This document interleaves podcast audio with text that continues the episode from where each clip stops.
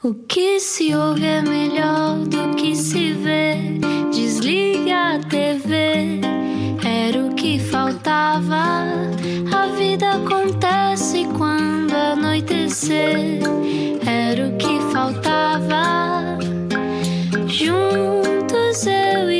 E vai ficando mais calor e vai ficando mais vacinado. À partida, teremos um almirante em breve a dizer-nos quando é que seremos vacinados. vice-almirante na Vice-almirante. Acho que aquele era mesmo almirante. Vice-almirante. Vice-almirante. Gouveia e Melo. Oh, exatamente, verá eh, esse almirante, vice-almirante, eh, toda, toda, todos os ouvintes da rádio comercial. Temos aqui um protocolo estabelecido. Bom, bem-vindo à rádio comercial. Até fiquei assim um bocado engasgado, eh, porque a nossa convidada me deixa assim, engasgado. Eh, mas só agora chegou, pode ouvir o Era o que faltava também mais tarde, se tem que sair do carro. Olá, eu sou Ana Martins, estou com máscara, portanto eu penso que hoje se vai notar a minha voz um bocadinho mais abafada, mas não faz mal, é por uma boa causa, porque hoje temos connosco uma antiga colega nossa e nós tivemos que recebê-la em estúdio porque queríamos muito que ela nos visse e, e queríamos muito abraçá-la também. Portanto, Om Shanti Shanti, vamos a isso. Vamos a isso. Quem é que está cá hoje? Explica-nos como se eu tivesse acordado de um coma. Bárbara Guevara é um mundo. Ela foi jornalista, animadora de rádio e ultimamente abraçou o seu lado budista, que tem vindo a desenvolver desde, desde a adolescência, assim a tempo inteiro. É vegetariana, dá aulas e cursos de yoga, meditação, mindfulness e também consultas de psicoterapia que ajudam a lidar com a ansiedade ou, por exemplo, com o trauma. Bastante útil. Por mais retiros que tenha feito, até com o Dalai Lama, nada nos prepara para lidar com o constrangimento do assédio sexual. Bárbara tem sido voz ativa desde que se iniciou esta espécie de Me Too em português, ou seja, um eu também, e vem explicar porque é que não, não se devem dizer nomes, mas sim mudar mentalidades e, sobretudo, a lei. Bárbara Guevara. Olá! Bem-vinda! Como é que está? Como é que é entrar neste prédio? Como é que é ver estes corredores? Bom, é bom, é assim, há um misto de excitação e, e saudade. Fica sempre, fica sempre esta saudade de fazer rádio. Estavas a dizer que ficavas mais nervosa na rádio do que na televisão? Muito mais. Muito Ficamos mais autoconscientes, não é? Com os fones na cabeça. Sinto-me mais exposta, mais nua. Eh, Só tenho a voz, sabes, para comunicar qualquer coisa e a voz, não sei, expõe-me mais. A voz revela acho. tudo. Ah, quando é que percebeste que a tua voz ia ser útil para ti e para o mundo? Ou para o teu mundo? Eu não sabia se ela ia ser útil, eh, mas eu achava que era importante usá-la nesse sentido. Se fosse útil ou não, não sei, mas pelo menos teria tentado. E, e foi, foi muito cedo, sabes? Eu, eu, eu, hum, lembro-me de ser miúda. Eu acho que até, eu até acho que vou contar uma coisa que eu acho que nunca disse a ninguém. Eu era miúda e eu tinha um sonho, eu queria ser atriz. Era a minha cena. Ah, queria, queria fazer teatro, queria, era o que eu queria fazer.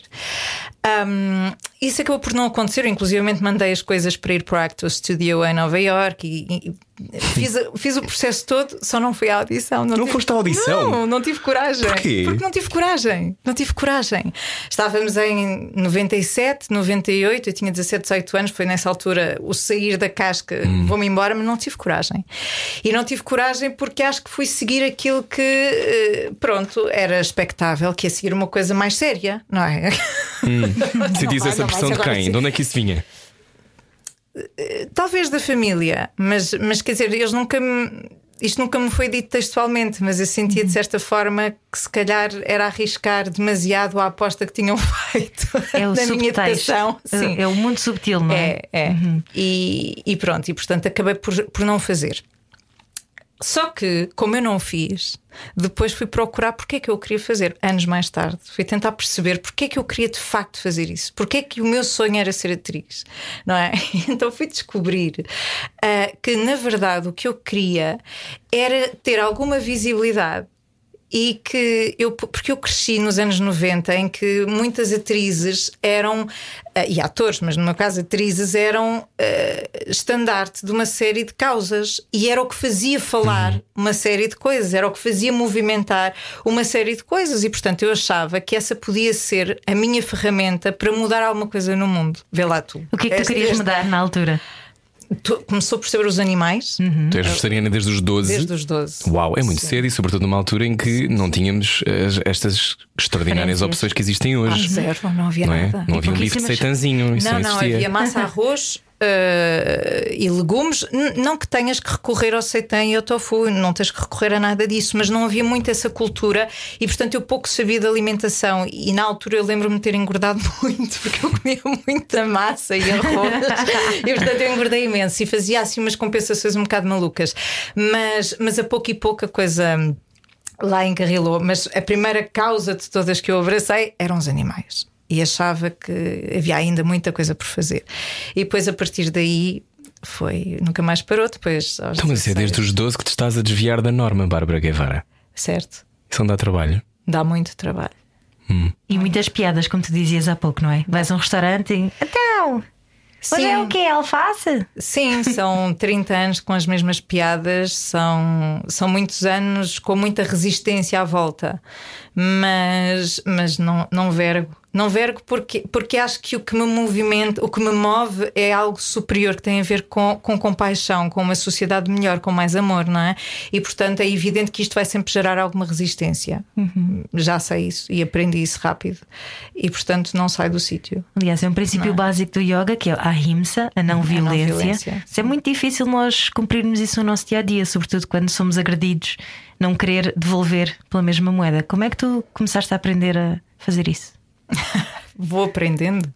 Vamos aprendendo sempre, não é? Não, não, ainda não cheguei a um estado de iluminação, nem pretendo, nem pretendo chegar nesta vida, mas, mas a verdade é que vamos aprendendo, vamos aprendendo que de facto não é essa, não te leva a lado nenhum. Isso não, não há, há de facto uma fase importante, e se formos falar em causas concretas, há uma fase importante em que tens que passar para outro extremo. Quando tu estás num extremo, é a lei da física, estás num extremo, puxas o pêndulo, quando largas o pêndulo, ele vai para outro extremo até que ele suavemente vai ganhando o ponto de equilíbrio no meio.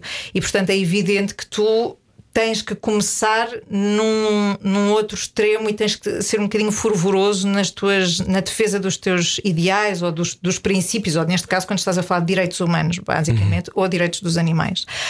Mas depois essa linguagem tende a acalmar, porque já não é esse o caminho. Uhum. Mas este não é o tempo da sensatez. Este não é o tempo. Este é o tempo mais extremado que achas que já viveste, ou não? Porque a sensação que me dá, e as pessoas que estão a ouvir a rádio comercial hoje, nós temos falado muito disto, de como há uma dificuldade de encontrar esse ponto de equilíbrio do pêndulo. É? Nós andamos um bocado todos a tirar o pêndulo uns contra os outros e ver o que é que acerta. Um, e até para a discussão que teremos daqui a pouco sobre o assédio sexual, eu acho que há, há toda a gente se extrema muito. Concordas ou achas que era assim também nos anos 90, era assim também antes? Temos redes sociais, é só isso que muda, e portanto passa a ser mais visível. Mas eu ouvia coisas muito mais extremadas e muito mais vindas de pessoas muito mais próximas que hoje, hoje já não têm essa ideia.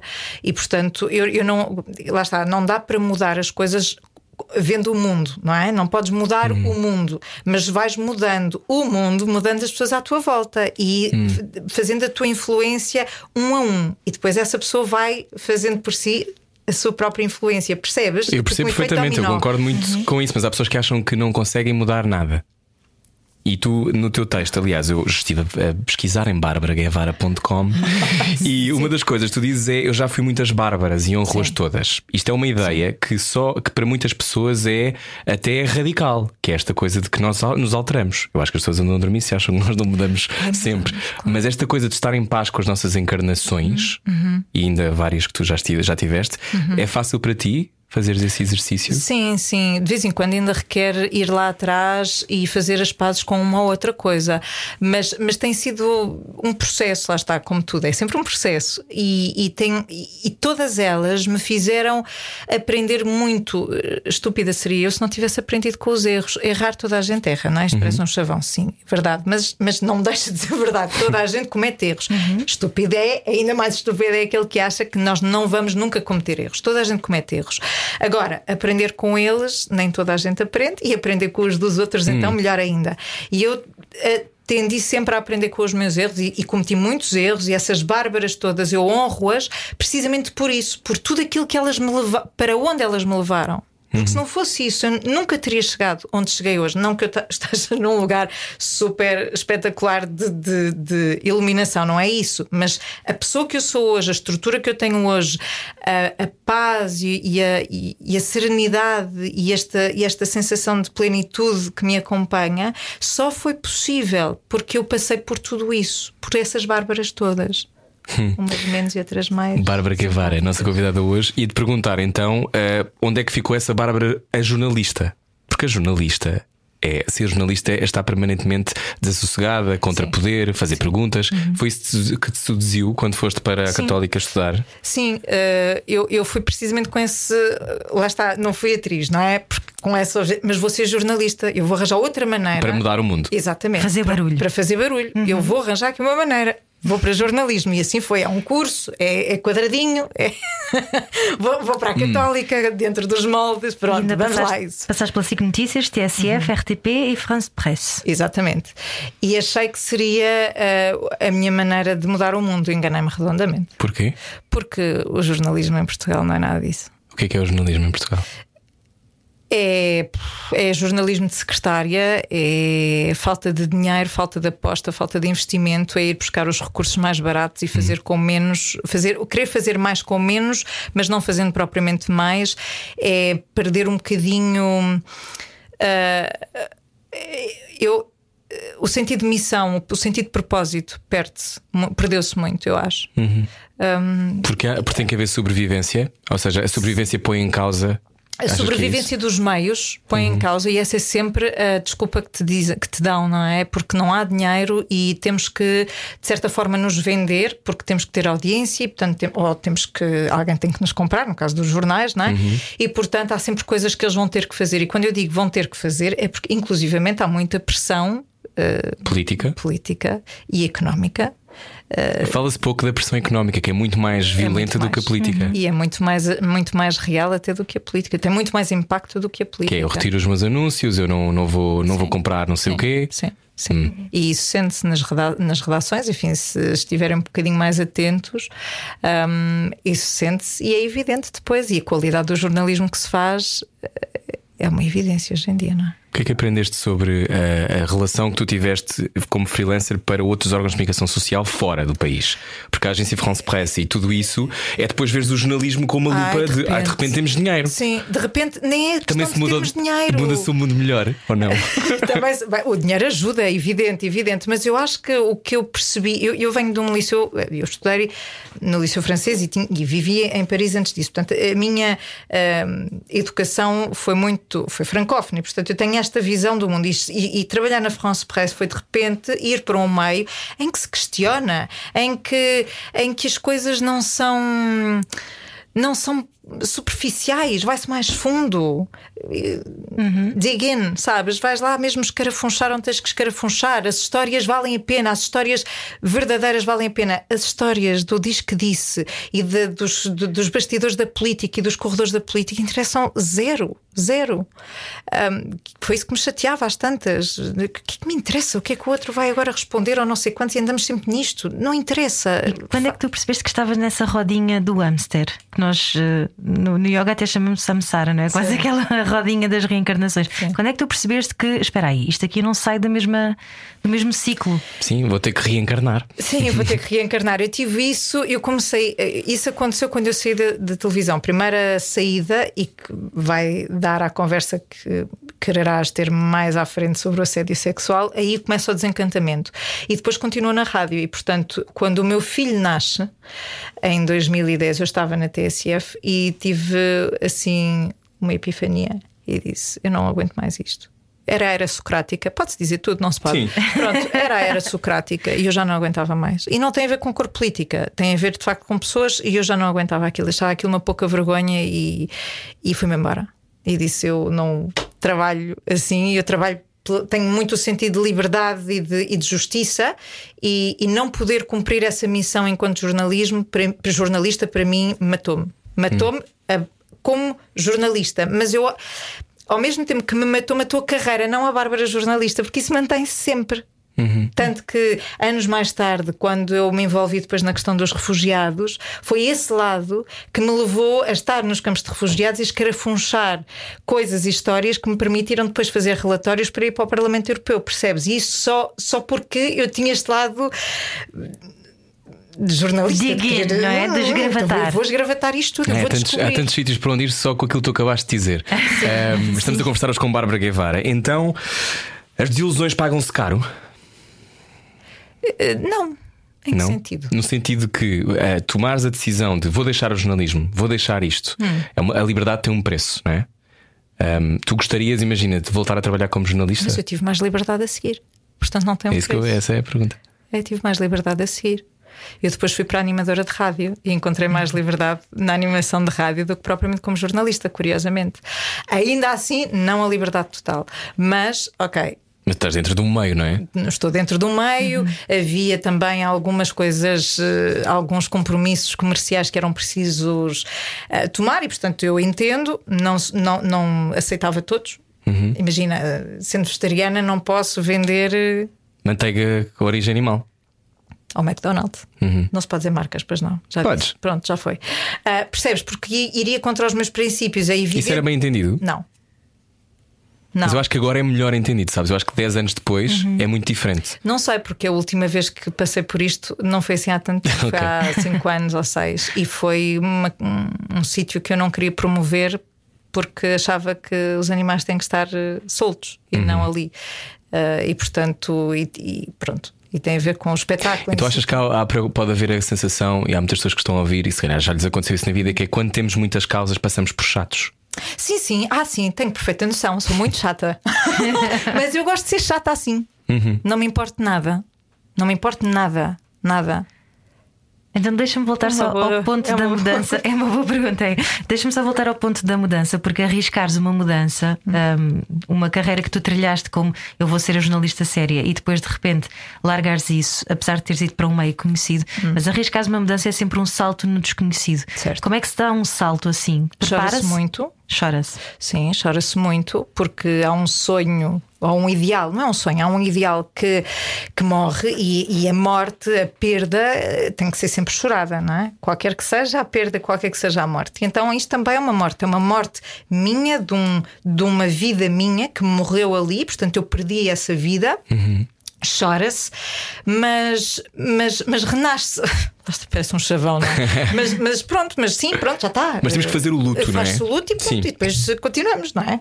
então ainda, ainda tenho uma vida inteira pela frente. Portanto, continua-se e vamos ver então o que é que eu posso fazer com esta nova vida. O que é que eu vou, como é que eu posso utilizar isto em benefício de uma coisa boa, de uma, de um bom, uma boa intenção. Esse sempre foi o meu, o meu foco. A intenção? A intenção, sim, sim. Intenção é uma palavra muito forte que usamos pouco, eu acho. Uhum. A intencionalidade dos atos, não é? O que é que me faz fazer isto? O que é que me move para ir para lá? Certo. Ah, nós normalmente estamos dormentes, não é? E fazemos as nossas vidas porque achamos, ah, é o que eu gosto, é a minha paixão. Mas se calhar, mas porquê queres fazer isto? A cultura judaico-cristã não te ajuda quando Uhum. te diz que. Agora sou péssima em ditados. Como é que se diz? Do, infer... do céu. Não, de boas Ah, de- intenções está o, céu... o inferno O cheio. inferno cheio. Pronto. Não ajuda. Não ajuda. Mas o céu está cheio de indulgências que um Papa deu, portanto também não, Pronto. não melhora. Lá está. Não melhora. Lá está. Isto querendo dizer o quê? A intenção é o mais importante. Isto de acordo com a filosofia budista e hindu Uhum. também. Porque, na verdade, a tua intenção determina a qualidade do teu pensamento. Uhum. E vai determinar, essa qualidade do teu pensamento vai, vai determinar as palavras que tu vais dizer e aquilo que tu vais decidir fazer. Portanto, a intenção é tudo. E só isto já vai determinar depois a resposta que tu vais ter. É evidente que tu não controlas tudo e há pessoas que não vão levar a bem ou que. Ou que vão resistir e não vão perceber. Mas já não é um problema que é teu, já é um problema que é delas. Isso é muito interessante. É quase um fio invisível que tu lanças, quase uma cana de pesca invisível que tu lanças para, para o mundo. A intenção, vou chamar-lhe assim, só para as Sim. pessoas terem um, um, Vamos manifestar. um pouco mais visual. Vamos manifestar, pode ser um nenúfar invisível. Eh, hoje conversamos com Bárbara Guevara, que já viveu em Lisboa, Paris, Roma, Rio de Janeiro, Génova e Indonésia. Yeah, quem me dera. Sim, sim um, um mês na Indonésia foi um mês. Para isso também estive na Índia um mês. Uh, é já muito. vamos saber porque é que estiveste na Índia, mas um, o que é que, que descobriste que era mais resistente em ti, mudando de cidade para cidade? Não percebi a O que é que descobriste que em ti resistia mudando de, de, cidade ou mudando de cultura. Porque há coisas nossas que surgem quando estamos fora que não estamos à espera. E depois há coisas que são nossas para sempre e que não há nada a fazer. Notei... Odiarei sempre motas na Ásia. Há coisas que ficam. É? Sim. Tenho medo de ser atropelado num cruzamento em qualquer cidade do mundo, sei lá. Certo. Olha, eu passei a adorar motas. Sim. mas só lá. Cá não, só lá. Sim. Lá pode ser, cá não. Um, sim, houve coisas que eu percebi, notei em mim, inseguranças minhas, uh, porque eu viajo sozinha, gosto muito de viajar sozinha.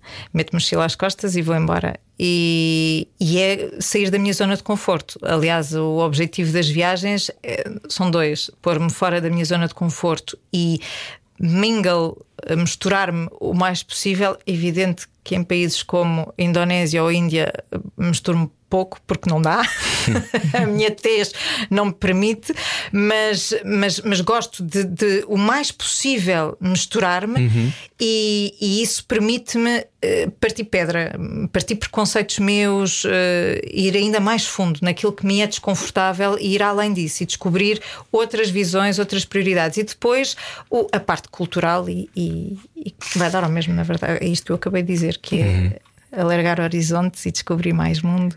E tu descobrir estás, mais mundo. Tu estás sempre a saltitar e a descobrir mais mundo. Como é que tu sabes que alguma coisa é a melhor para ti? É a tua vitalidade que aumenta? É o quê? Há assim algum. Alguma coisa em ti que te diga, algum, alguma bússola interna que te diga sim, é por aqui o caminho? É a paz. Sim. Hum, sim, a paz que tu descobres. Hum, não é a paz, a conexão a conexão que tu, que tu sentes quando tu viajas, por exemplo, no caso, porque estás a falar no caso das viagens, um, é, é, é perceberes que está tudo tão para lá desta superficialidade que é este corpo denso, não é? Está tudo, é tudo tão para lá disso. Nós temos tanta coisa extraordinária entre nós e, aprendemos tanto uns com os outros e este sentido de conexão. Eu nunca me senti sozinha a viajar, nunca. E não foi porque conheci milhares de pessoas e andava na maluquice, nada disso. Foi porque de facto me permiti expor-me mais para poder ser acolhida com mais uh, generosidade e verdade. Uh, não sei se isto, se isto uhum. faz algum sentido, não é? Porque também da outra parte, quando se sente que a pessoa está muito mais uh, aberta e vulnerável, da outra parte há também muito mais predisposição a acolher. E Ao reconhecimento do que é autêntico. Sim, é? sim, uhum. sim. E portanto isso fez-me perceber que este, esta conexão entre nós todos é tão mais então a seguir a conexão continua. Hoje uhum. conversamos com Bárbara Guevara na Rádio Comercial. Venha daí, há mais depois disto. Baralhar e voltar a dar. Era o que faltava na Rádio Comercial. Hoje falamos de mudança. Bem-vindo à Rádio Comercial. É importante mudar, embora alguns de nós resistam muito a isso. Uhum. Há um tipo de pessoa que resiste mais do que outra, ou não?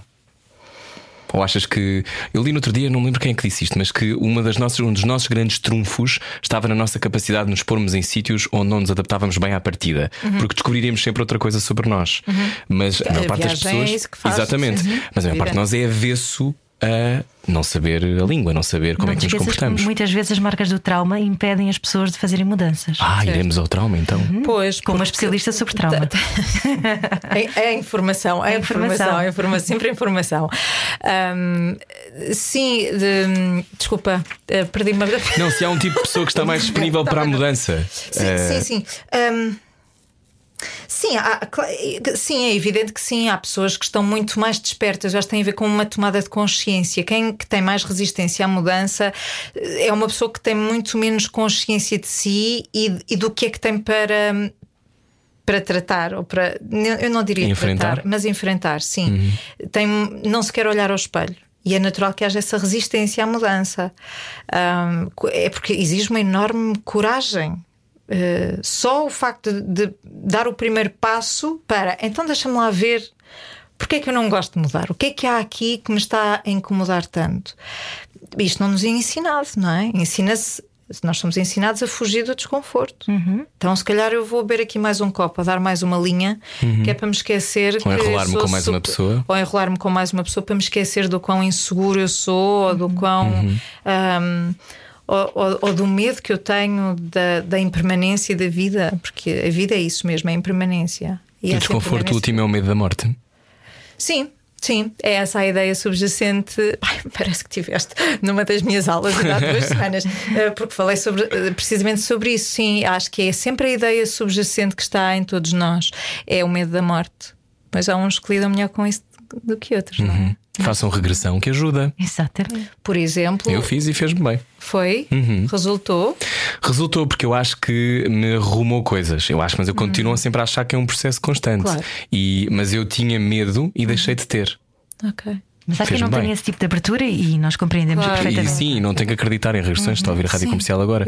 Mas faça uma regressão ao passado de Bárbara Guevara agora, porque este caminho do- deste universo que tem a ver com. As pessoas continuam a dizer que é alternativo, mas é só parte do mesmo universo que elas moram, em que elas moram. exatamente. Tu fazes yoga ou yoga? Yoga. Yoga desde os 15 anos, Certo. mas tu, entretanto, como dizias, estou sempre em formação, sempre em formação. A Bárbara é professora de meditação, psicoterapeuta e formadora de mindfulness, certificada pelo Center for Mindfulness da Universidade de San Diego, na Califórnia. É também professora de yoga desde 2004, certificada pela Yoga Alliance Professionals.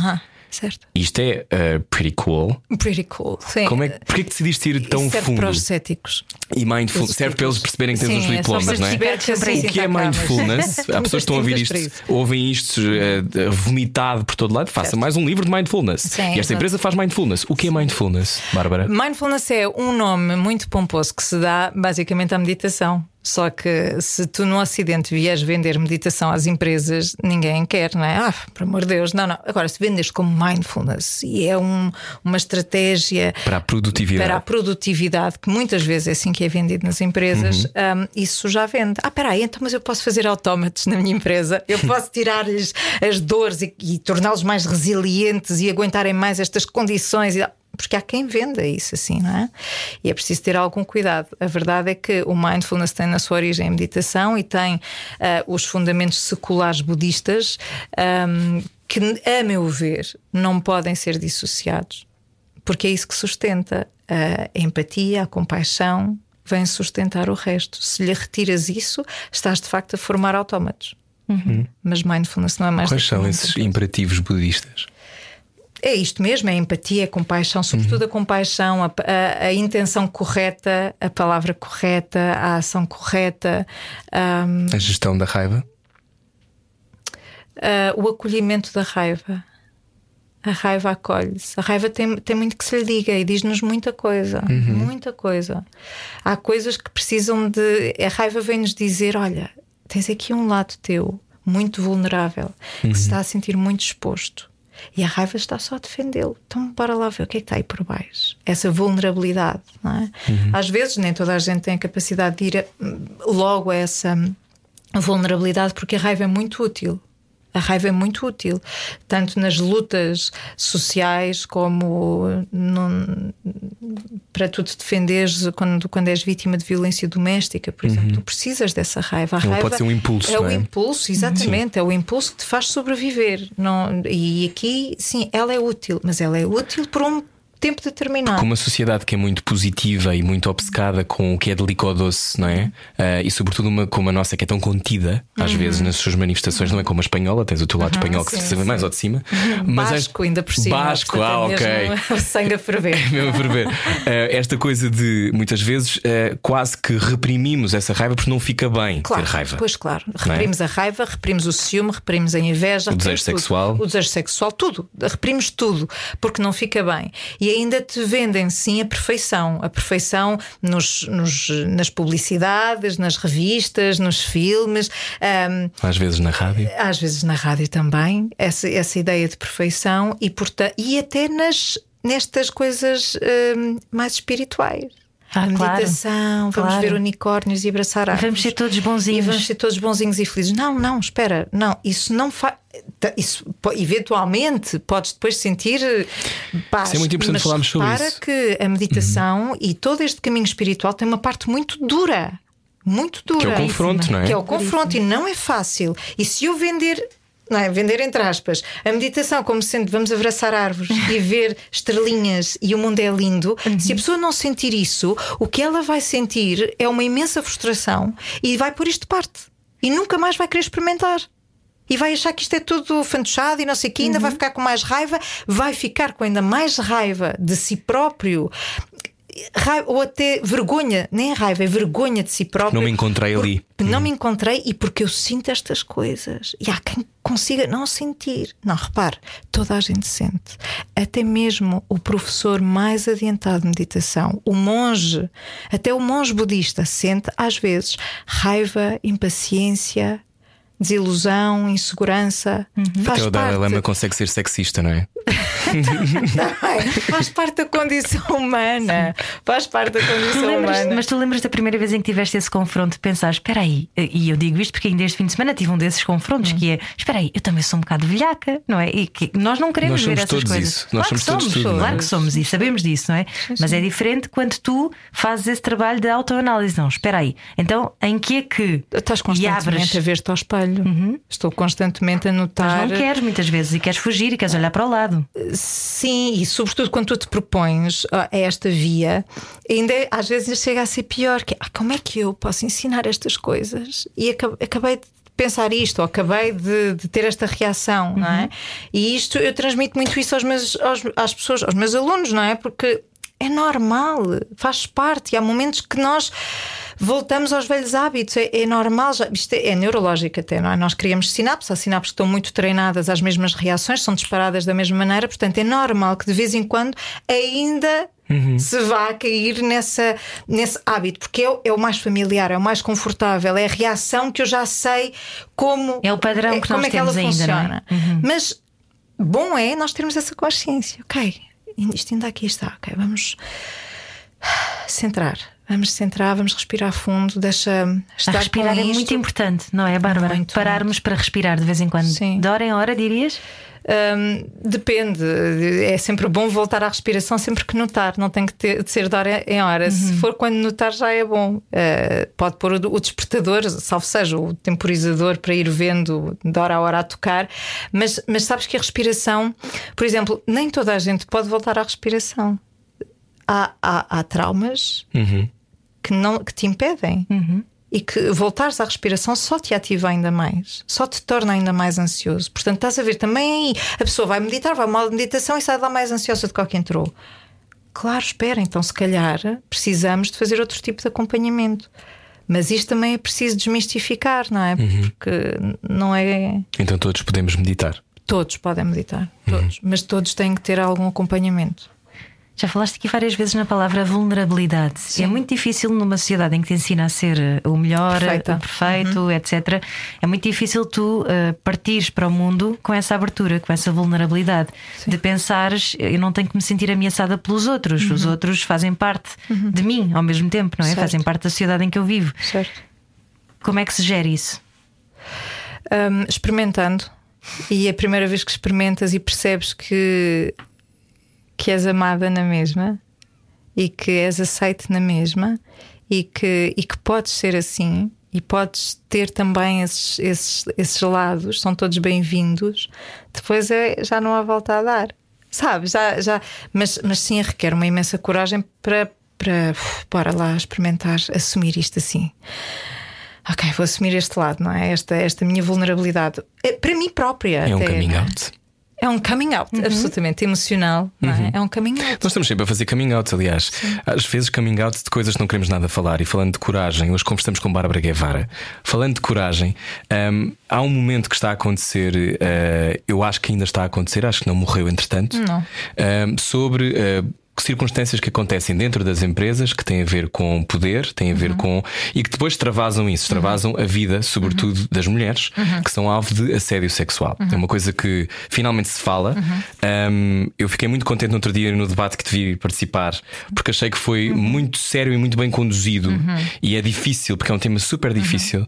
Carlos Ah, Daniel fez um ótimo trabalho. Parabéns, Carlos Daniel, porque foi mesmo bom. Um, e achei que vocês tiveram todas tempo para se explicar, tiveram, houve, houve tempo, que é uma coisa que nem sempre existe.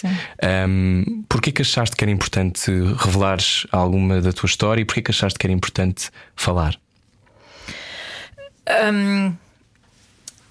Houve, um- sabes que as coisas pronto, não, não surgem do nada, não é? Houve uma sucessão de acontecimentos que me levaram a tomar essa decisão. Hum, de uma pesa o facto de eu ter mais visibilidade hoje que tinha há 20 anos, de ter mais credibilidade hoje do que tinha há 20 anos.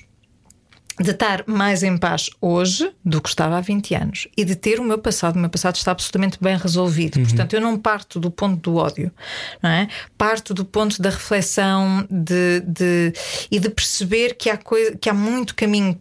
Para, para fazer, mas que este eu senti que este seria um bom momento, porque nós estamos a beneficiar da proteção do grupo. Não podemos esquecer que se não tivesse acontecido o que aconteceu nos Estados Unidos, embora o movimento cá não é propriamente a mesma coisa, não pode, as circunstâncias são diferentes, o dinheiro também é diferente, não é? Ahm, nós beneficiamos muito disso, do que aconteceu lá, do que aconteceu em Espanha, não só da Nevenka, mas também do que aconteceu mais recentemente com La Manada. Tudo isso, La Manada, Manada, o que aconteceu em Espanha, não é? Foi A o que violação. aconteceu, sim, Sim. eh, de uma rapariga por um grupo de cinco ou seis Foram rapazes. condenados.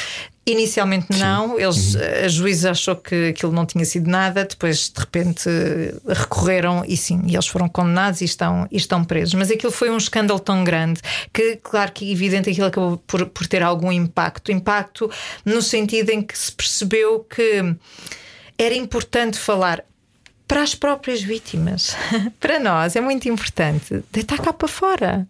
Ok, estou a, estou a assumir, lá está a minha vulnerabilidade, a minha verdade, estou-me a assumir, estou a deitar cá para fora, estou a deixar sair, a expurgar um pouco aquilo que eu tinha reprimido cá dentro. E o falar não tem que ser falar nos microfones. Eu falo nos microfones porque tenho mais, um pouco mais essa visibilidade ou talvez essa, essa credibilidade. queres. E porque quero. Sim, mas eh, sei lá, eh, se calhar a senhora que trabalha olha, se calhar uma cigana não, é? não tem essa visibilidade e é por elas, percebes? Se É por- casou- casou aos 14. E casou aos 14 e não tem essa visibilidade e não pode falar. Mas por ela, falo por ela, pelas mulheres negras, pelas, pelas mulheres trans, porque não se fala disso. E é por elas, porque eu sou branca, classe média, e, sabe, sou uma privilegiada. E mesmo assim. Ainda levo com estes filmes. É Imagina. só desempacotar isto para quem chegou agora. Ahm, há esta questão de todas as mulheres que eu conheço, Hum. eu acho que não conheço nenhuma. E eu andei a fazer muitas perguntas, não invasivas Obrigada. demais. Não, mas obrigada. É importante Todas as que mulheres que eu. Hum. conheço e muitos homens que eu conheço, eu incluído, já, f- já fomos vítimas de assédio sexual. E portanto, assédio sexual, algum tipo de abuso. ah, eu acho que é importante também. Deixa- Deixa-me só estabelecer. Já agora eu digo o que é que diz a Comissão para a Igualdade no Trabalho e no Emprego. Assédio sexual é todo o comportamento indesejado de caráter sexual, sob forma verbal, não verbal ou física, com o objetivo ou o efeito de perturbar ou constranger a pessoa, afetar a sua dignidade ou de lhe criar um ambiente intimidativo, hostil, degradante, humilhante ou destabilizador. Portanto, partindo deste pressuposto, porque há muita gente que diz: então, mas agora não se pode engatar, então, mas agora não se pode mandar um E piroto. o jogo da sedução e tudo é isso são- diferente. são- há tantas Não legendas estamos a nisso, falar das é? mesmas coisas. Que É o medo, esse ah, é o medo O que é que, o que é que faz com que isto aconteça tanto? É uma sociedade machista? Sim. Sim. E a sociedade machista abrange tudo, não é? E também as mulheres podem ser machistas. E, é uma, e a ci- sociedade machista apon- eh, assenta sobre, sobre esse princípio de poder, de força. De tu controlares eh, o outro e de poderes fazer o que quiseres de outro que seja mais vulnerável. E neste caso, culturalmente, as mulheres foram sempre consideradas mais frágeis, mais vulneráveis, porque deu mais jeito assim, não é? Ah, se tu recuares no tempo, as fogueiras, quando queimavam as bruxas, ah, era um bocado porque não se percebia bem o que é que elas faziam. Esta, esta parte intuitiva Era que nós yoga temos. que elas faziam. Era yoga. Era yoga, por isso é que elas eram queimadas. Exatamente. Um, e no curso. meditação, e faziam meditação, faziam. Mas há um lado muito intuitivo que nós todos temos, todos temos, não são só as mulheres, todos temos. As mulheres têm esta sensibilidade talvez mais eh, trabalhada para ter esta intuição mais. Eh, eh, Não será porque tiveram que inventar outras ferramentas porque não tinham acesso às mesmas? Também. Que é quando tu não és, não estás muitas vezes no centro da história porque não te dão. Tu tens de descobrir outras maneiras de ser, sendo que as mães, como nós dizemos muitas vezes, são os primeiros países, não é? E as mulheres eh, muitas vezes estão há muito tempo a ter que ganhar voz. É Certo. também biológico de alguma maneira, não é? Porque quando tu geras um ser dentro de ti, é algo instintivo que se desperta. Sim, e há hormonas. Uhum. São hormonas que são segregadas e, portanto, isso leva-te a que tu tenhas essa, essa tendência a querer Uhum. cuidar daquele, daquele ser e de, de- enfim. Eh, E a própria dor também acaba por, por eh, diminuir. Mas, mas do ponto de vista histórico, eu não sei. Eu acho que. hum, a intuição é diferente disso que estás a dizer, Rui. Hum. Acho sim que nós tivemos que nos reinventar e arranjar outras formas de nos E truques para afirmarmos. sobreviver. Para sobreviver, Não é? sim. Mas havia esse lado nosso muito intuitivo, muito curandeiro, quase. Por isso é que as bruxas foram paradas, foram todas para a fogueira, não Uhum. é? As tais bruxas não eram bruxas, são só mulheres que usavam. Eu hoje iria pa- parar a fogueira, não tenho nada Ah, com dúvida. certeza, e eu Mas também. mas eu quem uso a fala- cozinha para me tratar, eu uso Ah, sim, mas quem fala e assédio o quê. sexual acaba na fogueira das redes sociais. Acaba na Que é um tema que desenvolveremos redes mais a seguir. Mas sociais. Porquê que. Primeiro, quando é que começa o histórico de assédio na vida de uma mulher? No meu caso, tu desde pequenina começas a saber bem eh, como é que a coisa se joga, não é? E, e na O que é que RTP quer dizer? citei, citei uma, uma frase da Rita Ferro que dizia: Perdemos verdadeiramente a inocência muito antes de nos entregar, de entregarmos o corpo a alguém. Porque a inocência perde-se quando tu percebes esse jogo que existe socialmente, a forma como te olham, a forma como. Não podes vestir determinada roupa. Quando passas por um grupo de homens, ou tentas passar para o Mesmo lado, da estrada para tentar não chamar demasiada atenção. Quando foi a primeira vez que sentiram isso? Eu tinha 5 anos, estava no metro em Paris e foi o típico senhor da gabardina que abriu a gabardina. Ah, estava também já me nu, aconteceu. ah, por baixo. Tinha, não estava nu, estava vestido, tinha a pilinha de fora. E eu estava com a minha mãe e pronto. Fugimos a correr. Depois lembro-me, aos 12, de 10, 12, fugir na rua de um senhor que me começou a perseguir. Eu estava em casa da minha tia e fui à rua buscar um gato que tinha fugido. E o senhor come- começou a andar atrás de mim e dizer: Anda cá, anda cá, que eu não te faço mal. Assim, neste tom, imagina, mórbido. Uma coisa. E eu comecei a fugir, a correr, a correr, a correr e fugi para casa da minha tia cheia de medo. E pronto, depois fiquei fechada lá em casa durante horas porque não queria sair, estava cheia de medo. Não é? Hum, e depois foi, foi, foi, foi ao longo da, da minha vida, fui tendo alguns episódios mais complicados, outros menos. hum, e depois, e depois aos 20. Espera, na minha cabeça estou aqui a, a ir a muitas histórias. Sabes que quando. há muitas, não é? Há Essa- muito, são muitas, são muitas. Eu não consigo ir a todas, são muitas. Só Eu que todas as minhas li- amigas dizem que há muitas. Não Sim. tenho tempo agora para te contar todas. Sim, eu quando li, por exemplo, na revista Sábado, quando fizeram a reportagem, eu estava a ler os testemunhos das outras raparigas. Eu já passei por quase todas aquelas situações. Quase todas. Inclusivamente a Helena Ferro Gouveia, que fala do político, e eu de repente, ah, pois foi, olha, a mim também me aconteceu uma situação destas com um político, quando era jornalista. eu acho que não, acho que não. Ahm, tá, não é só um, são Ah, vários. pois, pois. Ah, e portanto, vais-te lembrando. E, e a importância de falar é isto: é, que, é para que cada uma de nós possa tomar consciência. À espera, isto aconteceu-me e eu estava certa. De facto, aquilo não me- está errado. Eu estava certa no sentido não é de minha. sentir mal e a culpa afinal não foi O vestido minha. não era curto demais. Exatamente, Sim. exatamente. Porque há esse lado da culpa, não é? Sim, é o lado da culpa e depois também é o lado de agora vêm todos falar disto porque querem aproveitar o protagonismo. O que é que se responde? Não- eu não- nem sequer percebo isso, porque não, não há nada de agradável em falar disto, não é? Mas Não, não, eu não ganho nada com isto. Perco tempo, perco, canso-me muito e perco sobretudo tempo em família. Não estou com os meus filhos e não estou em família para poder falar disto. E não há Portanto- uma- um perigo também de te reduzir a uma dimensão de ela é mais uma vítima e agora vem falar sobre Não, isto. para já porque eu nunca digo que sou vítima de. Eu sou alvo, não sou vítima. Ah, isso é importante. Ah, fui palavras importam, então. As palavras, e, é- era, e obrigada, Nada. Rui, porque permites-me ir então a esta questão que é a importância de se falar, porque a palavra importa. Tu só tomas consciência quando pões uma palavra e quando pões várias palavras, ou seja, quando tu começas a debitar uma história, quando tu começas a pôr, a usar o teu neocórtex para explicar uma coisa que te aconteceu e que tem um impacto emocional em ti. Antigamente, há 20 anos ou há 30 anos, palavra assédio existia, sim, mas ela não era usada. É como o bullying, também não era usado. Quando tu começas a usar, isto começa a ganhar uma outra dimensão.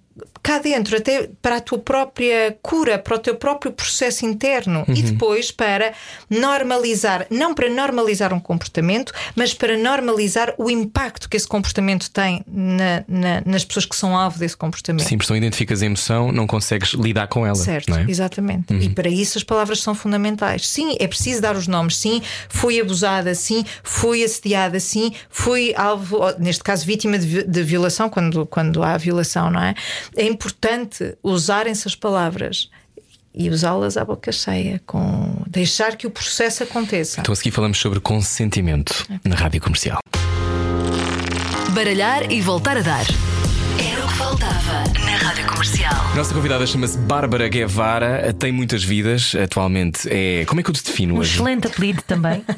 Olha, sabes que Um ótimo questão do- apelido. eu vou-vos dizer, sabes que essa questão do apelido é incrível. As pessoas pegam por tudo, não é? Inclusive pelo apelido, porque acham que o meu apelido é nome artístico. Ah? E então acham que, pronto, lá vem esta, mais uma escardalha. Ah! Vem, sabes? E, É importante portanto, dizer que o assédio sexual toca a toda a gente, Pois, não é uma exato, coisa apenas que acontece às exato. pessoas. E que defender os direitos Voltam mais à humanos esquerda. eh, também não, Também não é a mesma coisa. é a mesma Nós vamos ter aqui uma parte muito curta, depois passamos para o podcast eh, na rádio comercial do Era o que Faltava, mas falávamos de consentimento e da importância das palavras. Bárbara, eu acho que é muito importante para quem está agora no carro a ouvir Uhum. eh, e que ouve o estardalhaço da conversa e apanha uma frase perdida Uhum. e vê na televisão um depoimento a meio. O que é o consentimento? E porquê é que é tão importante que o entendamos, homens, mulheres, todas as pessoas, não binárias, todas as pessoas? Sim, sim. Porquê é que é tão importante perceber o consentimento? Pelo respeito pelo outro, o consentimento é a outra pessoa. Hum. não é não, não é? O não é não. Não é talvez. Não é talvez, não, não é nem é talvez. É, é preciso ouvir um sim do outro lado, quase, não é? Às tantas vamos fazer um desenho. Já voltamos aqui. Mas, mas tem que se fazer, Tem não que é? se fazer um desenho ah, em que o sim deve ser ouvido e deve haver uma. um- um- uma quando, quando se diz que não. é Porque, repara, isso tem muito a ver com a cultura machista de. ahm, é presa, eu vou. É, é sedução, eu sou predador. Ela diz que não, pois não. Ela, ela quer, está-se a fazer difícil. É um jogo. É um jogo. Não, não, pera, não é um jogo. Eu digo que não é não. Não é? Digo não, é não. E não é porque sou mais simpática ou sou. Porque depois também esse, é esse reverso, não é? A pessoa quando é muito simpática ou brincalhona, bem disposta, faz piadas e Ups, tal. ainda por cima é, gira. Hum. Esquece, esquece. Às tantas, sabes que eu também achava isso. Eu achava bem as minhas bonitas, então deve ser um horror. É que nem sequer Tu não és nada bonita, isso. Bárbara, não é? Também. Não, porque assim, não, não, não, não, sei lá, estou a pensar, tipo, imagina, a Catarina Furtado, sabes? Uhum. Mulheres que, que têm essa aura até glamourosa, sabes? Que são uh, estonteantes. A Catarina ainda por cima está linda de morrer, Sim, sim, ainda sim. está a envelhecer lindamente, como eu lhe digo, ela, ela é muito bonita. Tem um pacto com o diabo. Tem Sim. um pacto com o E ela diabo, própria exatamente. confessou vários casos, não é? Sim, exatamente. Foi muito importante, eu achei. Mas de facto não tem a ver com beleza. É que não tem mesmo a ver com beleza. Porque isto é transversal. Tem a ver com o exercício de poder. Ponto. Só. É, é- é quase uma, uma cena doentia, porque aquilo lhes dá pica. Porque podem. Porque podem. E repara, há mulheres que também o fazem. Sim, sim. Mas, mais uma vez, é uma cultura machista. Não é porque as mulheres fazem que não deixa de ser machismo. É porque a mulher está a comportar-se tal e qual como vê que os homens se comportam. E muitas vezes ela faz para quê? Para que não seja uma ameaça, para que não haja ameaça. Sobre ela. Eu própria, a dada altura da minha vida, endureci-me muito e masculinizei-me imenso no meu vocabulário, na minha forma de, de comunicar e dizer coisas. Eu, eu já disse isto várias vezes, eu tornei-me uma verdadeira taberneira. Eu, na verdade, assemelhei-me muito aos homens para que eles me vissem como mais uma deles e não ser. Para seres one of the guys. Sim, one of the boys, não é? E portanto, assim pode ser que já não me venham chatear. E, e é isto que tu. E claro que isto depois, levado ao extremo, sim, leva-te a fazer, não foi o meu caso, mas leva-te a ter depois comportamentos também de assédio em relação aos homens. Uma mulher em relação ao homem. Ou, enfim, porque estou a falar Uhum. Estás de a replicar um código, não é? Estás a replicar um código, claro, um código de poder, de, de, de afirmação. A primeira vez que tu falaste sobre o assédio sexual foi num tweet que escreveste ah, e que disseste que os casos de abuso e de assédio prescrevem ao fim de seis meses. Eu vou, vou corrigir. A primeira vez que eu falei de assédio nem foi aí. Isso já foi um- uma consequência da primeira vez que eu falei de assédio. Eu falei a primeira vez de assédio no Facebook, noutra rede social, a propósito de umas queixas que tinham surgido numa escola de yoga. E da escola de yoga da qual eu tinha feito parte. Isto é como na igreja, há assim um pacto. Não podes falar porque senão vais destruir a imagem que as pessoas têm do yoga ou da igreja ou o que seja. Não, mas espera, é preciso falar. Não é porque não se vai falar que isto vai passar entre os pingos da chuva, não vai, só vai tender a piorar. Portanto, é preciso falar. Peças assim cúmplice, não é? que- Exatamente, isto tem que acabar. Só que eu falei porquê? Porque eu estive nessa escola há 20 anos. Na altura tive um episódio infeliz da, daquele senhor que eu achava que tinha sido só comigo. Pronto, foi só comigo, foi um devaneio que lhe deu, o senhor passou-se. Qual é que era a escola já agora, só para contextualizar? Não queres falar disso? Ok, desculpa. Não, mas já vais perceber porquê. Ok. Um, e portanto, um, eu, isso aconteceu. E pronto, e na altura a coisa ficou arrumada, a minha vida continuou, saí daquela escola por variedíssimas razões, nomeadamente, mas essa também por assédio. E quando, 20 anos depois, eu vejo que há três miúdas que se, que se queixaram, que avançaram com uma queixa porque aquilo, tinha, porque aquilo já tinha resvalado. Portanto, já estamos a falar de abuso e de violação. A reportagem da RTP que deu. Fiquei Exatamente. tão, tão horrorizada por Uhum. perceber que aquilo era um comportamento não só. ah, Continuado como estava a agravar, que eu pensei, não, eu tenho que estas miúdas têm que sentir que estão protegidas, que há mais pessoas e, e se calhar se eu falar, outras vão sair da toca. É importante que eh, haja aqui uma proteção do grupo e que sintam que, se calhar, olha, não foi só a mim que me aconteceu, porque eu percebi, peraí, isto não- eu não fui a única e estas também não foi. Não houve aqui esta distância de 20 anos, alguma coisa aconteceu. Bem, Então, antes de passarmos para o podcast, então antes de, de passarmos para o podcast, o que é que é mais importante que não está a ser dito, na tua opinião, sobre o assédio? Essa Há tanta coisa. Nós vamos continuar a seguir, mas é só porque no direto há pessoas, certo, como tu sabes, certo. que depois não ouvem a conversa toda. Ah, é tão difícil responder essa pergunta. O que é que não está a ser dito e que seja importante? Ou não está a ser Então perguntado? eu faço outra pergunta que é, enquanto tu pensas nessa, que é porquê que não se devem dizer os nomes? Ah, boa pergunta. Porque isso desrespo- desresponsabiliza a sociedade. E a, e a sociedade é toda ela responsável por isto. Não é só essa pessoa ou aquela. E eu não Que é quero tirada pôr o aos foco. leões, não é? Eu não quero pôr o foco nessa pessoa. Não me interessa. Bom, para já não me interessa pessoalmente, porque o meu, como disse, eu estou resolvida, está tudo bem. E depois, porque há pessoas que de facto podem já ter. Eu, eu acredito sempre na redenção. E eu acho que há pessoas que vão tomando consciência e vão mudando ao longo dos tempos. E acredito que algumas dessas mudaram, outras sei que não mudaram. Mas aí entra a parte legal. Eu não posso legalmente avançar com, contra essas pessoas, porque a lei só prevê seis meses. Então falamos sobre isso a seguir. Na Rádio Comercial Bárbara Guevara, continuamos a falar já a seguir, venha daí. Conversa inteira ótima, está disponível em radiocomercial.ol.pt. Temos vários produtos, várias conversas. Passe por lá, eh, vários legumes, só legumes, porque hoje Frescos, estamos numa fase vegetariana. frescos. Venha daí, era o que faltava por lá, radiocomercial.ol.pt. Beijinhos, até amanhã. Ana Martins está a beber água. Ai, desculpa, até amanhã, Até beijinhos. amanhã. Baralhar e voltar a dar. Era o que faltava na Rádio Comercial. exclusivo online, hoje com Bárbara Guevara. Fiz-te a pergunta, não sei se já tens uma resposta, mas podemos também ir mais devagar, não é? Porque agora temos mais tempo. Que é. O que é que não está a ser perguntado? A sensação que me dá, e eu tenho visto isto à distância, nós também conversamos com o Cláudio Lucas Shell, que também falou da sua experiência no teatro. Ahm, eu acho que é importante falar um bocadinho mais sobre isto. Qual é a importância. Porque, primeiro, porque é que achas que as pessoas são logo vandalizadas, atacadas, eh, vilipendiadas até à mais ínfima, ao ínfimo pormenor, as mulheres e alguns homens que eventualmente também poderão falar sobre isto. Ainda não aconteceu que eu saiba, mas acredito que vinha a Publicamente acontecer. não, mas, mas até há uma associação que. que- Sim, quebrar o silêncio. Tu não é? acabaste de dizer que tinhas sido vítima Sim, também. sim, mas eu, tam- eu também não estou. Mas, por exemplo, as situações que me aconteceram a mim, eh, uma só aconteceu num contexto de trabalho, as outras foram eh, coisas que aconteceram no dia a dia. E condicionou-te essa no trabalho? Eh, não porque eu tenho uma situação de poder singular, Exato, ok. porque o meu nome me protege. Pois, pois, pois. Se, o meu- se eu não tivesse o nome que tenho, talvez tivesse sido problemático. Ok, E a pessoa em questão nem faz ideia e acha que foi só uma brincadeira. pois. Mas depois lá está, quais são as gradações? Não foi na rádio nem nada, mas quais são as gradações do que é que constitui o assédio? Não é? Também é isto. Eu acho que as pessoas que estão a ouvir e que vão ouvir pensam: ah, mas ahm, de que forma. Mas então agora tudo é assédio, não é? Como é que se responde a isto? Eu, eu acho que é é uma questão de bom senso. É porque às tantas é querer estupidificar e, e querer eh, reduzir uh, este- esta questão de- do assédio.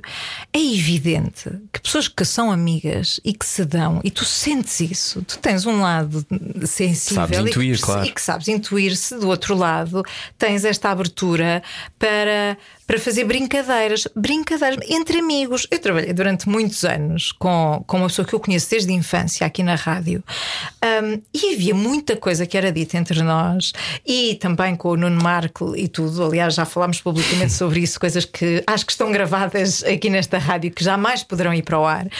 Mas repara, é uma conversa entre três amigos. Nós conhecemos-nos os três muito bem. Paulo Fernandes, o Nuno Marco e eu fazíamos o, o, o programa juntos e nós conhecemos-nos muito bem. E portanto, isto permite-nos ter esse tipo de abordagem. Uma pessoa com quem eu não falo. Não te pode Oh. apalpar. Não me pode apalpar. Ou uma pessoa que eu falo e que tenha uma, uma posição hierárquica, que eu cruzo nos corredores uma ou duas vezes a cada três meses, não me pode fazer eh, propostas eh, para ir jantar fora insistentemente. Alguém dirá que tem um jogo de sedução. Certo. Bom, ah, um jogo de sedução não é nem por mensagem, não é quando. é- repara, tem que haver uma troca, sendo que não há troca da minha parte. E não há uma resposta da minha parte. Uhum. Não há nenhum indício da minha parte. Eu, se tivesse 20 anos, se calhar ficava com medo e pensava: ai meu Deus, Não, como as, me as aconteceu? amigas que eu sei, pronto, eh, eu tenho amigas que acontecia com pessoas que tinham 30 anos mais do que elas e eram no início das suas carreiras coisas muito difíceis e que te podem dizer: Eu não quero mais isto, eu vou sair desta história, eu não estou disponível para ser eh, assediada e não estou disponível para isto, eu não quero isto, eu não quero ter que passar por isso. Depois há pessoas também que instrumentalizam a sua, a sua, o seu desejo sexual para chegar mais longe. Eu acho que as pessoas confundem às vezes Mas as coisas. que quem instrumentaliza o seu desejo sexual para chegar mais longe Ao seu corpo. ao seu corpo, hum, diz mais de quem se escolhe do que elas. Uhum. Percebes? Quem instrumentaliza o seu corpo está só a usar as regras do jogo na qual ela foi educada, lá está, tal, o tal sistema machista que te ensina, sobretudo enquanto mulher, e os homens já vai começando a acontecer, mas te ensina enquanto mulher Se que o teu, corpo, com- Uhum. o teu corpo pode ser objetificado. E pode ser uma A sociedade toda é, ela vive dessa objetificação, Claro, não é? Desde os certo. produtos que nós compramos Sim, para os sim. dentes até. Sim, sim, sim. E a mulher é completamente objetificada. Como eu te digo, os homens também já começam a ser. Uhum. Mas durante muitos anos, e, e, e, e sabe, tudo, desde a publicidade, não é? A publicidade, a mulher quer-se sem rugas, sem estrias, sem solite, sem cabelos brancos, sem, sem nada. A mulher quer-se perfeita, não é? Pelos. quer-se uh, Barbie uh, e se puder ser parecida com uma atriz porno, melhor, não é? Porque aí também tens outra questão, a questão dos filmes porno, que mais uma vez dá uma imagem errada e hoje em dia os miúdos têm muito acesso a isso. Bom, isto dava O primeiro filme porno que eu vi tinha 11 anos. Pronto, estás a ver, hoje em dia, Sim. mais ainda, está muito mais à mão de semear. Mas os filmes porno heterossexuais, os homossexuais são um bocadinho diferentes. Mas também, são, também têm os mesmos problemas. Também Bárbara Guevara. pois é isso, não de uma. não, não é é? tudo, ainda por cima tu ficas com uma expectativa sexual. De repente Ah, aqui claro. parar. Expectativa sexual que não é verdade, aquilo foi gravado em três dias, não é? Exatamente. São pessoas perfeitas, com Exatamente. proporções perfeitas. Exatamente, exatamente. E na- nas mulheres a mesma coisa, E não muita é? subjugação, São- não é? Mulher. subjugação, para já, é altamente violenta em relação às mulheres. Uhum. Ah, as mulheres têm todo um corpo estereotipado e depois estes miúdos com 10, 11 anos saem dali e vão à realidade. Depois nunca se sentem satisfeitos. Uhum. Não, esta não quero, não quero assim, quero assado. E depois começa a pressão e, enfim, depois há assim uma Uhum. série. E depois pode desdobrar-se uma série de coisas. Mas isto para te dizer que há uma cultura muito voltada para essa objetificação da mulher. Portanto, uma, uma mulher que usa o seu corpo para chegar a qualquer lado ou Um para homem. ganhar a sua vida, como as prostitutas, Como trabalhadora sexual, sim. ah, ah, na verdade está a usar as regras do jogo como pode. E eu acho que isto diz muito mais Sobre o jogo. sobre o jogo e sobre quem depois as escolhe. Aqui neste caso estamos a falar do trabalho, não é? Uhum. Quem escolhe com base naquela que dá o corpo e não naquela que tem mérito Uhum. profissional, Sim. ele tem muito mais questões de ética do que propriamente ela. Digo eu, acho eu, não sei, a meu ver. É uma, é uma reflexão que tenho feito, sabes? Sim. Hum, a- Ou seja, estamos mais- a, fazer, estamos a ver a coisa do lado errado, não é? Nós, Sim. nós olhamos sempre ou para a pessoa que é o alvo e não, não questionamos o sistema. Hum, exato, precisamente. Tu achas que a tua vida Porque teria. essas miúdas, desculpa Não, interromper-te, eu, eu- eu- falando no meu passado, primeiro eh, da SIC. Quando houve a fase do desencantamento, houve a fase do desencantamento porque éramos algumas estagiárias e, e havia assim três que eram francamente boas. Nas quais eu me incluo, com toda a modéstia, aprendi, com o Martim Sousa Tavares a, a- a assumir aquilo Sim. para o qual se, se amou. E, Martim é eu- ótimo, é um tratado de autoestima. Sim, exatamente. e portanto, sim, eu de facto sei que era uma boa estagiária, eu sei que fazia bem o meu trabalho, aprendi imenso, eu adorava aquilo que fazia. E havia mais duas miúdas que também eram igualmente boas. E quando fomos embora, eles só podiam escolher uma. E a única que ficou foi a única que se deu às investidas de assédio. Na altura, com 20 anos, passa-te muita coisa pela cabeça. Hoje, com 40, eu olho para trás e sabendo eu o contexto desta miúda, fazendo este trabalho, porque isto é empatia, é tu fazeres o trabalho de te pôr no lugar das pessoas e perceberes o que é que te leva a fazer determinadas coisas. E o contexto daquela miúda, sabendo eu o contexto dela, de educação, de onde é que ela veio, eu percebo que ela o tenha feito. Ela foi educada nesse sentido. E eu percebo que ela o tenha feito. O mesmo acontece com quem agride ou com quem abusa. E aqui leva-nos a outra questão, a questão da empatia, que dá para os dois lados. Eu acredito que todo o abusador já foi abusado. E eu acredito que todo aquele que exerce poder e força sobre o outro tem algo de muito vulnerável e frágil que está a tentar proteger. Foi por isso foste aprender sobre o trauma. Sim. Pelo meu próprio. E não só, pelos outros. Porque eu quis. hum, eu não queria mais viver com raiva. Eu não quero mais viver com ódio, sabes?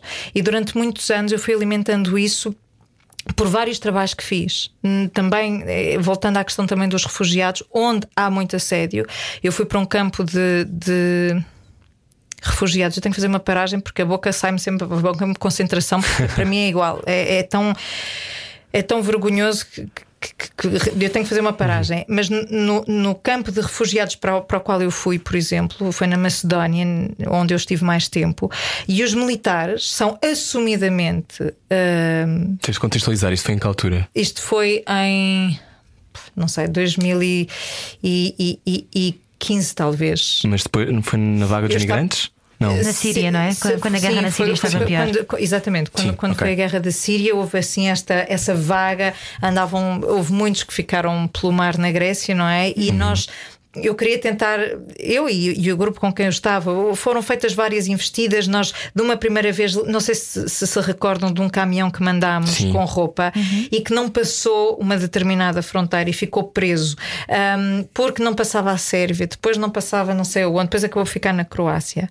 Ah, e nós queríamos que esse caminhão tivesse chegado à fronteira da Macedónia com a Grécia. E eu pensei, bom, não vais a bem, vais a mal. E então agarrei num grupo de 20 eh, voluntários.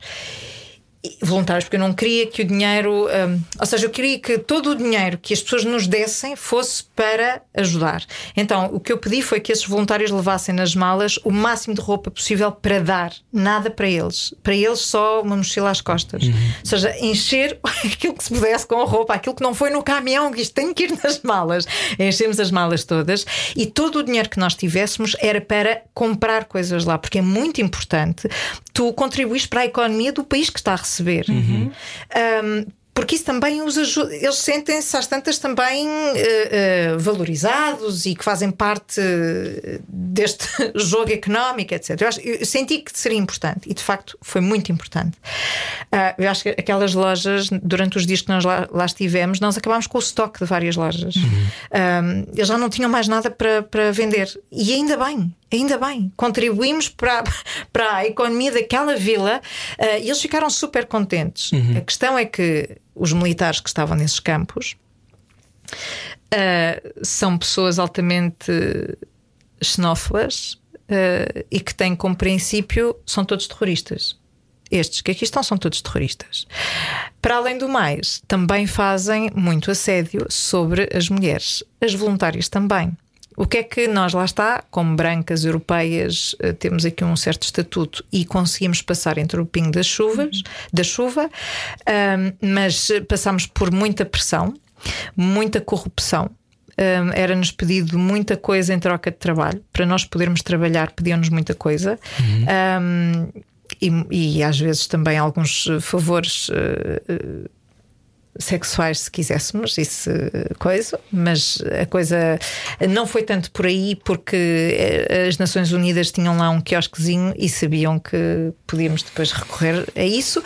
Também era interessante observar o que é que acontecia quando as Nações Unidas não estavam, porque há um horário de expediente e às 5, 6 da tarde vai tudo para casa. dizer. Sim. E há muitos E- casos de violação relatados partir- nos campos de refugiados. Sim, e a partir daí eh, É um inferno na Terra. é um inferno na Terra.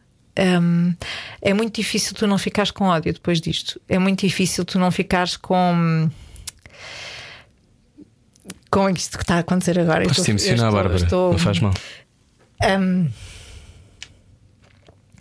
é, é muito difícil. É muito difícil ver o que, está, o que acontece ali, ver ah, o desamparo daquelas mulheres, crianças, homens, ver a injustiça, ver inclusivamente, sabes que há muita gente ali misturada, há muitas culturas misturadas e são todas balizadas pelo mesmo, mas de facto Somos diferentes. somos todos tão diferentes. Eu conheci pessoas tão, tão extraordinárias que ainda hoje eu mantenho o contacto. Refugiados que eu segui religiosamente de perto e que eu garanti que ficassem bem onde quer que seja que escolhessem ficar.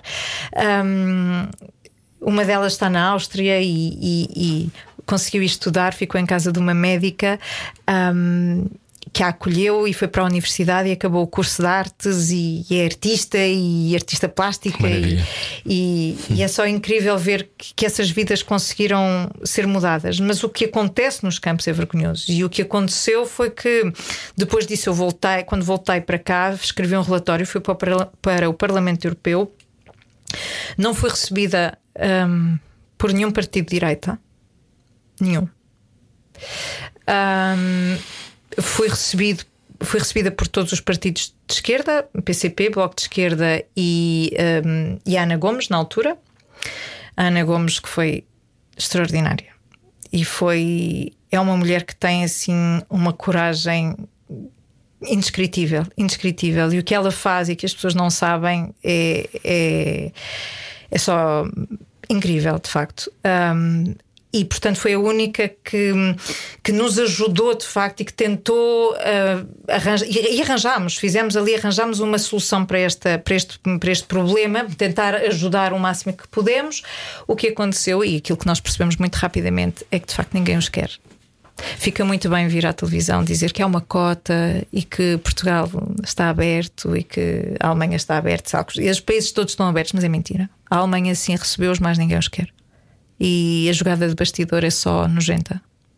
E quando tu percebes a dimensão disto e que e percebes com quem que tu estás a meter e que não tens capacidade para, tens que tratar o trauma, porque eu estava traumatizada. Sabes que nós temos uma coisa chamada neurónios de espelho e tu a ouvir a- as histórias dos outros e a ajudar, Sentes. eh, tu sentes de igual maneira. E portanto, eu vim de lá eh, altamente traumatizada Um, e eu não me tinha percebido, eu não percebia o que é que me estava a acontecer. Eu estava profundamente triste e apática. E eu não, não percebia, não percebia porque eu não estava a conseguir dar a volta.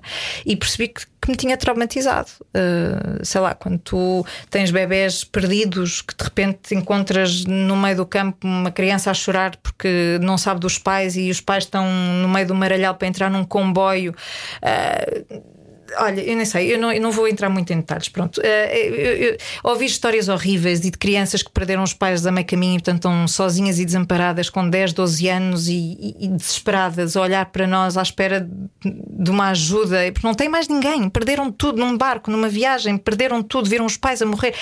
A história, as histórias são tão dramáticas, são tão fora do que é concebível, humanamente concebível, que é impossível não ter um impacto em ti quando tu as estás a vivenciar na primeira pessoa. E portanto, eu, eu ahm, passei por esse trauma que depois eh, fui eh, abraçá-lo. E, e tive que largar a raiva e o ódio, percebes? Isso não, não, não me levava a lado nenhum, e foi aí que eu tentei ir pela empatia e pela compaixão e, e- e ir mais fundo nestas questões, eh, que não fosse só pelo superficial. Mas sim, foi através deste trauma. Sabes que quem, quem estiver a ouvir, e obrigado por partilhares isso tudo, porque eu sei que custa. Um, nós todos vemos as imagens, então agora sobre Ceuta voltámos a ver imagens e depois vemos uns comentários que, que são dantescos. É- é- aliás, acho que até a comercial partiu aquela imagem do bebê na boia, um bebê que deve ter, quer dizer, Meses. meses. E os comentários são horríveis. E, e a questão é como é que. Eu nem leio, porque senão eu fico mal disposto o resto do dia, apetece-me partir tudo e, não, e acho que não é bem a solução. Mas lá está. Como, é que, como é que se resolve esse trauma? Porque estavas a dizer, é preciso, preciso abraçar o trauma, mas nós todos os dias tu és posta à prova e somos todos postos à prova em não ceder a esse ódio. E há pessoas que estão a vibrar nesse ódio e que não param de vibrar nesse ódio, e é por isso que escrevem estas coisas horríveis. Um, muitas pessoas ao ouvir esta conversa dir- dirão: lá estão eles com os, com os refugiados e com o assédio. Ódio, mas sobretudo medo. Pois é porque esse ódio tem a raiz no medo, no desconhecido, não é? Uhum. Hum, ah, por isso é que eu falava há pouco na questão da empatia. Isto é uma, isto é uma questão de direitos humanos. Ponto. Ponto. E portanto, os direitos humanos não se questiona, não se discute. Ah, agora, eu compreendo que haja pessoas que não percebam. Compreendo neste sentido, no sentido em que há muito medo de Perder o poder. perder o poder, perder o que se tem, por- perder a ideia que se tem do jogo, até mesmo na questão do assédio, por exemplo, as críticas e, e, esse, e esse ódio todo só é alimentado porque. Então e agora? Como assim? Como assim são assediadas? Não foram nada assediadas. Porquê? Vieram Porque- nove anos depois dizer. Sim, sim, porque por trás disso está uma insegurança. Tipo, Então, e se as regras mudam? Então, Como e- assim? então, e se eu também fiz alguma coisa que fiz possa ser alguma considerada? coisa? E agora eu faço como? Como é que eu faço a minha sedução? Como é que eu, como é que eu me comporto em sociedade? De repente tens que te questionar. Mas repara, todos nós tivemos que o fazer. Nós, a questão deste lado, porque não, isto não é uma questão de lados, mas quem está neste processo, nós questionamos-nos todos os dias. Mesmo esta questão do movimento feminista não é uma coisa estanque. Nem tem sempre a mesma conversa. Nem tem É- sempre é a mesma coisa conversa. Exato. diferente de mulher para mulher, não é? Exatamente, porque temos Mas não também... exclui ninguém, o feminismo não ninguém. exclui. Não exclui ninguém. E há uma tentativa de descobrir como é que podemos caminhar lado a lado, como é que nós podemos viver numa sociedade mais igual e mais justa, porque é diferente o feminismo do femismo, não é? Não, isto não é ódio aos homens, não, não se fala disso. Obrigado não- por fazer essa distinção, que é não, importante. é, é que é muito importante. Quando eu ouço uma mulher dizer que não é feminista, eu fico louca, porque louca, enfim, dentro, dentro disto, ah, que é como? Então ela gosta de, de ser subjugada e de. Se calhar gosta, porque foi habituada a isso e porque não conhece outra coisa e porque tem medo de arriscar, ser livre. Às vezes é difícil. És livre. Viver Sou. Sou. Sou. Encontrei a minha felicidade. Da minha felicidade, a minha liberdade. A minha felicidade, claro, mas a minha liberdade, absolutamente. Quando? Hum, acho que hum, vou encontrando, aliás, essa liberdade, mas sobretudo quando, hum, quando eu saí da rádio e, e- e fui desbravar terreno cá dentro, fui descobrindo essa liberdade. E que não há preço nenhum, não há, não há preço a pagar pela liberdade. E a liberdade é a liberdade de poderes viver sem sofrimento. Mesmo que isso implique dor, sim, implica dor, mas viver sem sofrimento e, e, e poderes viver em liberdade de acolher as tuas dores e as dores do outro, sem ódio, a liberdade do ódio e da raiva não tem preço. Portanto, sim, descobri a minha liberdade. E todos os dias vou trabalhando, claro. Não E quero fizeste um bebê. Mais fiz um. dois. Dois. Fiz mais um. Sim. Fiz uma bebê, sim, sim. Fiz uma bebê. Fiz uma bebê. Há pouco ia perguntar-te se tu achas que a tua vida teria sido diferente se tu não tivesses sido alvo de assédio sexual no teu trabalho. Eu não, eu não coloco eh, os ses. Eh, a história não é feita de ses, é o que é.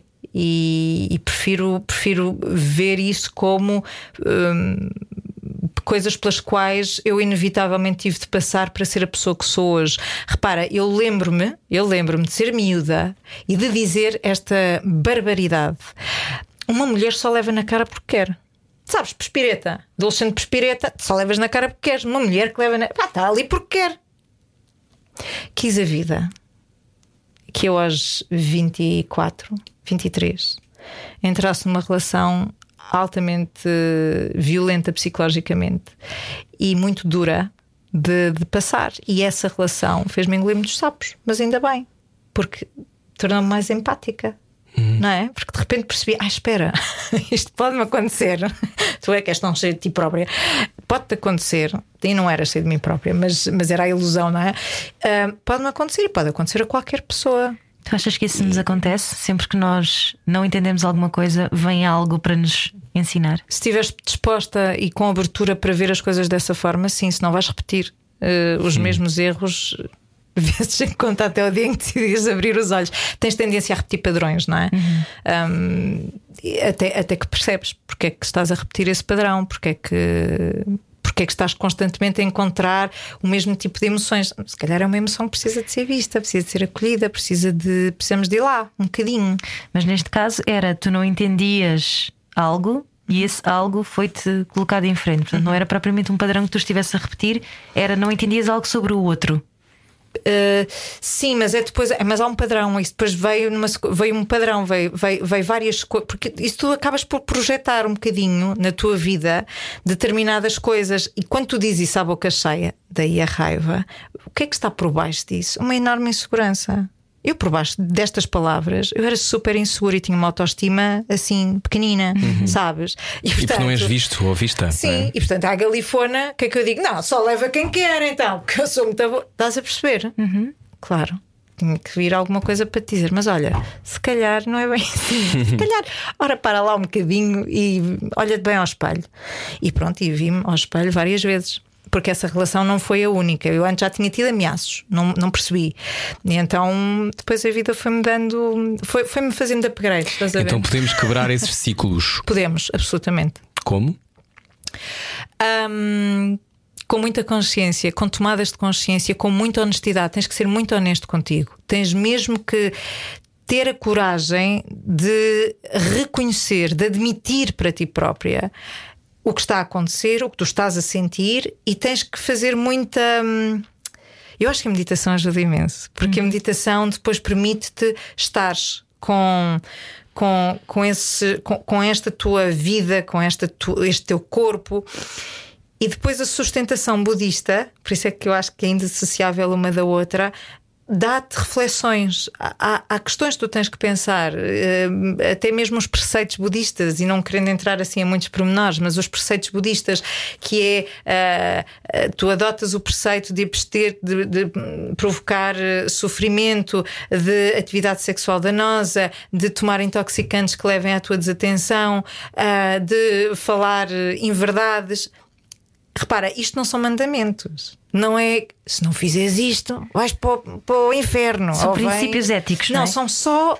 E mais do que isso, são convites à reflexão. Uhum. Observa na tua vida o que é que acontece Uhum. quando o teu comportamento é desta forma. Não é porque tens que, porque vais eh, vão, vão te castigar, não há um Não, vem Deus uma praga de gafanhotos, Não, não é? não vem nada disso. A praga de, ra- de gafanhotos é pura e simplesmente o inferno emocional no qual vais viver. Uhum. Se mentires, por exemplo. De repente tens uma mentira que traz Uhum. outra para esconder a primeira mentira. Aliás, o filme, a série The Honor, que- maravilhosa com o, Uhum. Brian Cranston. com o Brian Cranston. Your Honor. Your Honor, assim é que é. Um, é. é um bocadinho isso. Há uma primeira mentira e a partir daí ele embrulha-se numa história e num enredo de mentiras para proteger a primeira mentira. E é só um inferno. É um inferno isso. Então, será que vale bem a pena a mentira? Cuidado com a atividade sexual danosa. Mas a atividade sexual danosa para ti próprio, não é? Uhum. Sim, sim. Até Essa mesmo troca de energia, não é? sim e que se calhar não, não queres Já não bem. queres bem. Acho que essas nuances, eu acho que o problema é que eh, quem está a ouvir, ou muitas pessoas que depois agridem eh, nos comentários ou assim, Hum. é que estão, muito, estão com muito medo de descobrir as nuances. Sim, Não é? sim. Porque ou é assim ou é assim. Certo. As nuances fazem-nos ter que ser muito mais responsáveis. É exatamente. Eu acho que temos medo dessa responsabilidade. Sim, há muitas variáveis e sabes que é uma canseira teres consciência, é uma canseira. Sim, sim. Porque às tantas notas tudo. E não sabes? te sentes partilhada às vezes? Não, pelo contrário, espartilhada não. Não, não. Hum, de todo, de todo. O ter consciência liberta-me. Uh, o espartilho vem quando eu tenho crenças. E quando eu alimento crenças que não são verdadeiras, mas eu, para notar essas crenças, tenho que ter muita consciência do que é que estou a fazer e, e de ir cá fundo. O que é que me está a levar a isto? O que é que eu estou a acreditar? Não é? quando, quando eu tomo esta decisão ou quando eu penso assim, o que é que eu estou a acreditar? E de repente eu aí descubro que tenho uma crença que anda a alimentar, sei lá, desde os 5 anos, não é? E que me está a limitar que me está a boicotar quem eu realmente sou, ou todo o meu potencial, ou aquilo que eu de facto quero. E que ou as coisas que não gosto. são assim tão importantes, não é? Exatamente. E que afinal de contas isto tudo muda, como tu sabes, muito Sim, bem. Bárbara Guevara, então, para fechar isto, tu dizes que o amor é o segredo da vida. Sim. Ah, não há nada mais transformador do que o amor generoso que nutrimos por nós e pelos outros. Sim. Ah, pode ser um, um enredo isto de ser capaz de demonstrar amor e de sentir amor por nós mesmos. Muitas pessoas não sabem o que fazer com isso, embora sintam amor por alguma coisa. Ah, qual é o primeiro passo para alguém que está em ah, reabilitação do amor? Qual é, qual é a melhor maneira de começar a reabilitarmos? É uma pergunta pessoal, Rui. Não. Não, não, não, não. Eu já ando a fazer isso há algum tempo. Olha, agora vai fazer psicoterapia, viste ela a ligar. Sim, sim. Ela já fez isso várias vezes. Hum, qual é o primeiro passo? Olha, o primeiro passo de todos é só reconhecer que se, Uhum. que se está a sofrer e que doeu. Não é? Às vezes disfarçamos, não doeu nada e tal, e vamos para os copos e eu sou muito bom. Instagram com fotografias, eu estou muito feliz, a vida é muito fixe. E não estás nada, estás Destruída? tá- estás na merda, não há outra palavra, estás, estás no fundo do poço. Não significa que tens que lá ficar, mas o facto de reconheceres que estás lá vai fazer com que vais lá ficar muito menos tempo. Ao passo que andar a disfarçar e andares ali com manobras de distração e com comportamentos, eh, às vezes aditivos, faz com que tu fiques nesse poço muito mais tempo. E eu falo de experiência própria, porque pronto, não é? Nós Temos que falar, temos que passar pelas coisas para não saber, Há nada não é? melhor do que a experiência própria, nada vem nos livros, mas sim, reconhecer, eu diria que é o primeiro passo, é admitir, é reconhecer e depois procurar ajuda se for o caso. é? Então, Om, para fechar, qual é, qual é o mantra que nós devemos andar a dizer que não dizemos? Há alguma coisa que devemos andar a dizer? Queres, queres em, em sânscrito, em pali, em português? Eu Queres o preferi em português porque há pessoas que se calhar agora sânscrito não é a coisa que têm na cabeça. Ou uma coisa que para ti faça muito sentido. Pode ser em sânscrito se tu quiseres. Posso eu ser livre Ser livre de medo, de medo. por exemplo? Posso eu viver na bem-crença? Sabes? A intenção da bem-crença. Quando tu determinas, é muito importante estes mantras, são bons logo de manhã. Tu, se puseres uma intenção para o teu dia, uma coisa que tu queres eh, transmitir, essa intenção da bem-crença, vais ver que o comportamento já começa a mudar. Mas, por exemplo, posso eu viver livre de medo, já é bom. É ótimo. Ótimo. É ótimo e muito importante. Eu acho que é o, o- a lição deste tempo também. Sim, sim. Bárbara um. Guevara, gostamos muito. Obrigada pelo convite. Eu gostei muito. Namaste. Há tanta coisa para falar e para dizer, não é? Passaram Sim. aqui tantas coisas, meu Deus. Fomos, fomos aqui à minha memória. Estou cheio de calor. Então vá, vamos beber um É copo. energia a fluir. Água, que tu não Água, bebes álcool, água, eu sei. Radiocomercial.ol.pt para ouvir esta conversa inteira. Nós voltamos amanhã. Beijinhos, uma ótima semana. Adeus. Era o que faltava. Com Rui Maria Pego e Ana Martins. Juntos eu e você. Na comercial.